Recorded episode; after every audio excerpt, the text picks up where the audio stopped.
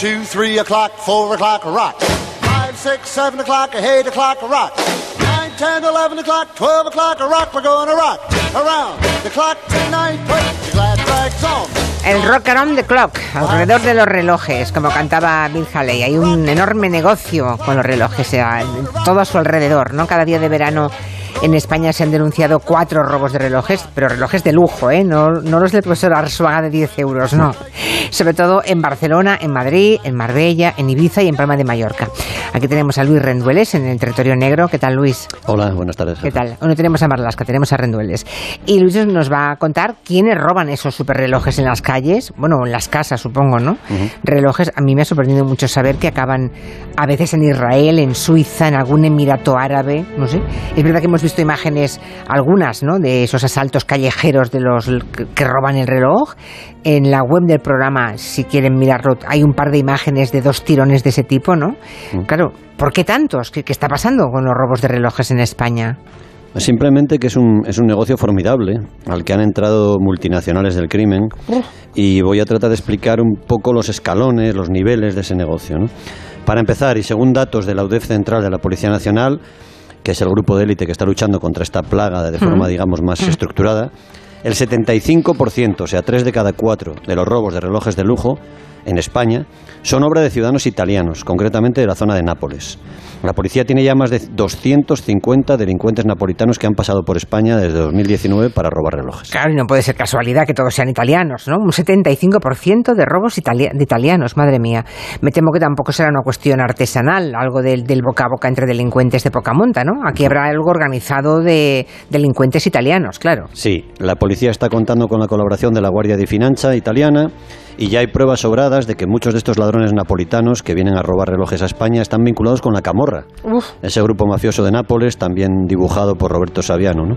Esos ladrones forman parte de los escalones más bajos de la Camorra y participan también en algunas operaciones en España de drogas y de blanqueo de dinero. O sea, me estás diciendo, Luis, que hay miembros de la camorra italiana, napolitana, que viene a España para robar relojes aquí. Sí, sí. Vienen con pasaportes falsos italianos. Para la camorra, al parecer, no es difícil conseguir un pasaporte falso en Italia. Trabajan en grupos de cuatro o cinco personas. Usan casi siempre motocicletas, eh, lo que llaman scooters, alquiladas en zonas turísticas, por ejemplo en Ibiza, en Formentera. Y no solo vienen a España a hacer lo que ellos llaman la campaña, digamos, una especie de vendimia de relojes, ¿no? Como nos decía un policía. También van, por ejemplo, desde España a la isla de Mykonos, en Grecia, donde hacen lo mismo. O, en invierno, a zonas lujosas de Austria, Suiza, estaciones de esquí, donde roban allí antes y después de Navidad. Claro, o sea, aquí viene en verano, ¿no? Eh, aquí va Grecia y luego a las, zonas de lujo de invierno, los Alpes y tales, donde se desplazan. Ah, ¿Has dicho que trabajan en grupos o, o en, o en células como de cuatro o cinco ladrones, ¿no? Eh, ¿Todos hombres? Al menos es lo que vemos en los vídeos, pero creo que luego vas a- bueno, hay alguna participación Los- femenina sí. también. Los que cometen los robos físicamente Son cuan- ellos. cuando son napolitanos son siempre dos hombres que van en moto. Uno se queda esperando cerca con la scooter en marcha. El otro se baja cuando ve a la víctima, le hace un giro rápido en la muñeca, es asombroso la facilidad que tienen, o la práctica, le quita el reloj de lujo y se va. Son unos pocos segundos. Antes usaban pistolas, pero los napolitanos son más profesionales y no suelen ya llevar armas. Cuando salen zumbando en la moto con el reloj robado, se cruzan con un coche que les está esperando cerca, Sí. con las ventanillas bajadas. Y desde la moto, como si fueran Sergio Yul o, o- o Ya. Rudy Fernández, tiran el reloj por la ventanilla y siguen su camino ya limpios. ¿no? O sea, que si alguien los detiene en ese momento, por lo que sea, pueden negarlo todo y decir que no tienen nada. Son claro. muy profesionales y son los que roban los mejores relojes en España. Para que te hagas una idea de algunos de los detenidos, para ellos robar un reloj de menos de 20.000 euros el reloj es un fracaso. Menos de 20.000. Si ¿eh? ellos descartan los relojes que valgan menos. Es más, se enfadan si roban uno de esos. Lo habitual es que consigan orologios, como dicen en italiano, o piezas de 120.000 o 130.000 euros cada reloj. Aunque estos grupos, su récord de algún reloj robado en España es de 400.000 euros la pieza. Un reloj 400.000 euros, relojes de 130.000 euros. ¡Qué barbaridad! Bueno, por muy profesionales que sean, cometerán algún error, ¿no? Igual se han equivocado de víctimas o, o atacan a personas que no tienen esos relojes que ellos esperan buscar, ¿no? De, de más de 20.000, como, digamos, como frontera de lo cutre a lo que les interesa. ¿Cómo escogen ellos a los que roban? Bueno, se equivocan poco, ¿eh, jefa? Porque hablamos de la camorra y son palabras mayores. Y aquí entran lo que apuntabas antes de las mujeres. Son mujeres napolitanas también, en su inmensa mayoría. Lo que llaman las ojeadoras. Son señoras muy elegantes, muy pintonas, que pasean y hacen compras por centros comerciales o tiendas muy lujosas de Barcelona, de Marbella, de Palma de Mallorca. Y luego, cuando ya están cansadas de las compras, se toman algo en una terraza de un hotel de cinco estrellas o en un restaurante caro. Y allí eligen al primo, al hombre que luego van a atracar sus compañeros. Eligen el reloj, básicamente. Ellas tienen instrucciones muy claras. Solo tienen que robar tres marcas concretas de relojes. Rolex, Patek Philippe y Audemars Piguet. Ya está, esas tres y ya está. Suelen cometer muy pocos errores las ojeadoras. Cuando tienen el objetivo elegido y cuando está cerca, avisan con un móvil a los ladrones de la moto. A veces, eso sí, se equivocan no de relojes, pero sí de víctimas. ¿Por qué? Habéis dicho, has dicho que, que eligen casi siempre hombres que suelen llevar esos relojes muy caros y muy ostentosos, como se equivocan de víctima. Sí, pocas veces. La, la, más significativa. Hace tres veranos, dos ladrones napolitanos robaron el Rolex de oro a un señor muy elegante en Palma de Mallorca.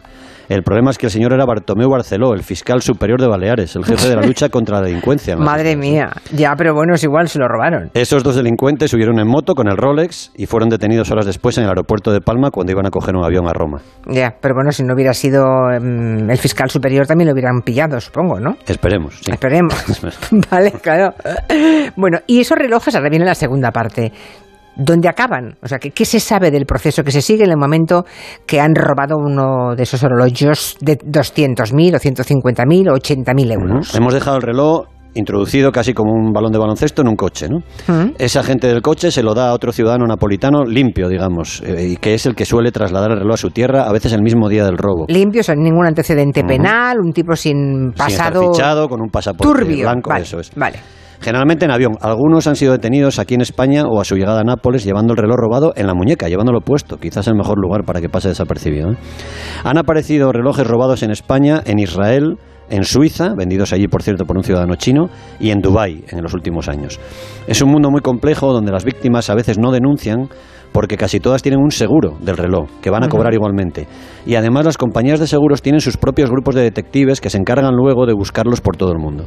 ¿Y para qué quiere la camorra un grupo mafioso italiano esos relojes? ¿No será un asunto solamente de dinero que hay aquí detrás? Es que la, lo veo todo muy raro. La Luis. policía ha detectado, vamos, ¿Sí? vamos, la policía ha detectado que algunos de estos ladrones de relojes están instalados en España, sobre todo en Mallorca y en Cataluña y están entrando ya en operaciones de droga. Están usando los relojes robados como aval o como un primer pago de esas operaciones, una especie ah, de garantía. Ah, vale, vale, vale. En lugar forma, de dar pasta, dan un reloj. Claro, son una forma muy limpia de hacer un anticipo para una operación de pase de drogas o para blanqueo de dinero. Ya, ya, ya, ya. Claro, se traslada con mucha más facilidad 400.000 euros en forma de en la muñeca. reloj en claro. la muñeca, como quien no quiere la cosa, que en billetes, claro. Bueno, pues estos son los responsables de, de tres, ¿no? Uh, de cada cuatro robos de relojes de lujo en España. Uh -huh. Estos esta gente de la camorra. Pero son 100 robos denunciados al mes durante la temporada de relojes. Sí. Temporada de relojes se supone que es la temporada del, del verano. ¿no? Temporada que los señores suelen llevar manga corta, sí. Ya, ya. Presumir de reloj. Claro, que es sí. cuando se les ve más, Eso efectivamente. Es. Bueno, pero habrá otros grupos aparte de la camorra napolitana, ¿no? Dedicado a esto tan rentable que estás contando. Sí, vamos bajando de nivel de relojes y también de nivel de delincuentes. El segundo escalón, digamos, en importancia lo forman delincuentes franceses casi todos de origen argelino, aunque la policía tiene fichados ya algunos marroquíes y tunecinos. Uh -huh. Están menos organizados, eligen menos, digamos, ¿no? Simplemente siguen a alguien con pinta de turista o de tener dinero, van detrás de él y lo asaltan. A veces le siguen incluso hasta su casa, ¿eh? O su urbanización. Por esto mismo, por estar menos organizados, son más peligrosos y son yeah. también más violentos. Y están trabajando sobre todo, trabajando entre comillas, sobre todo en Cataluña. ¿no? Muchos vienen a hacer esa temporada de relojes desde Marsella, donde viven durante el año, y otros se están estableciendo ya en Cataluña, donde les va bastante bien. Pues sí, pues que si les va bien a ellos, nos va fatal a todos los demás, claro, menudo panorama. Y según vamos bajando, digamos, de nivel, los robos de relojes más normalitos, no sé, relojes de 2.000 o 3.000 euros o 5.000, sí. estos que a los mmm, camorristas les parecen una tontería, ¿no? Sí, ¿Estos qué tipo de delincuentes cometen esos robos? Están empezando a entrar en ese mundo de relojes, digamos, pintones, pero no tan caros, mm. eh, delincuentes colombianos y venezolanos, también grupos argentinos que están empezando a dar palos en Madrid desde hace meses. Uf. Estos también son peligrosos porque van en motos de gran cilindrada o en coches y llevan armas largas, son muy violentos. Está habiendo muchos casos en los últimos meses, por ejemplo, cerca de la estación de Chamartín, de la estación de tren de Madrid. Bueno, y españoles, ladrones españoles de relojes no, no hay, por lo que veo. Hay alguno, el Producto Nacional, como lo llaman los policías. ¿no? El Producto Nacional sí que hay, sí hay ladrones de relojes, pero son de menos nivel, no están especializados, son oportunistas. Es decir, si ven a alguien con, con un buen reloj, pueden ir a por él, o si van a hacer un atraco o van a robar un coche, se pueden llevar un reloj. Digamos que los ladrones indígenas son mucho menos profesionales, aunque hacen daño también, claro. También. Mm.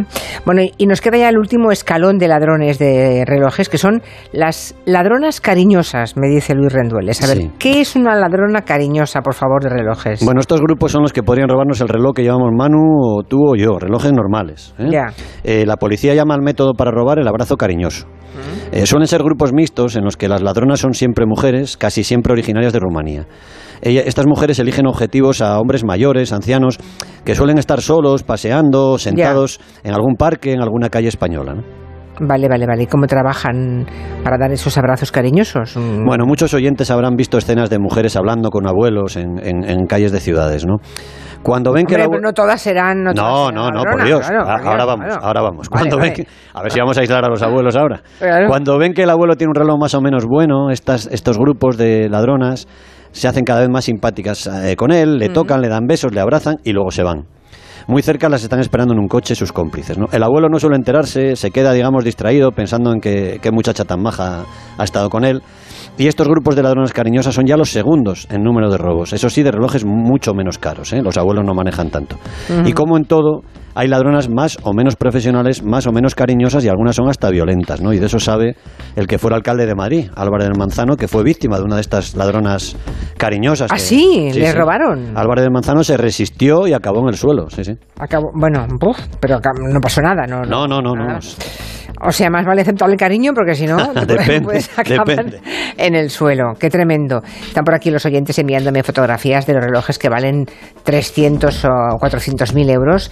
Eh, porque hay relojes caros, sí, pero 400 mil, eh, confieso que no había visto... Bueno, en España estos meses ha habido gente que ha dicho que le han robado un reloj valorado hasta en 800.000. Luego, ¡Qué resu- luego resultaba que valía 6.000 euros ese reloj. Pero bueno, Ah, bueno, claro, en otra...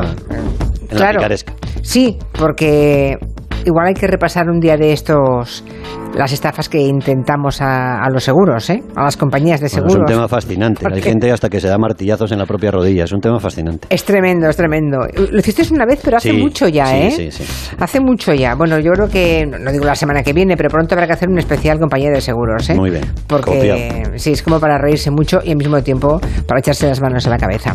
Luis Rendueles, muchas gracias. Y cuidado con la muñeca, no aceptes, no aceptes besos de nadie, ¿eh? Venga. Hasta luego. Hasta luego. En Onda Cero, Julia en la Onda, con Julia Otero.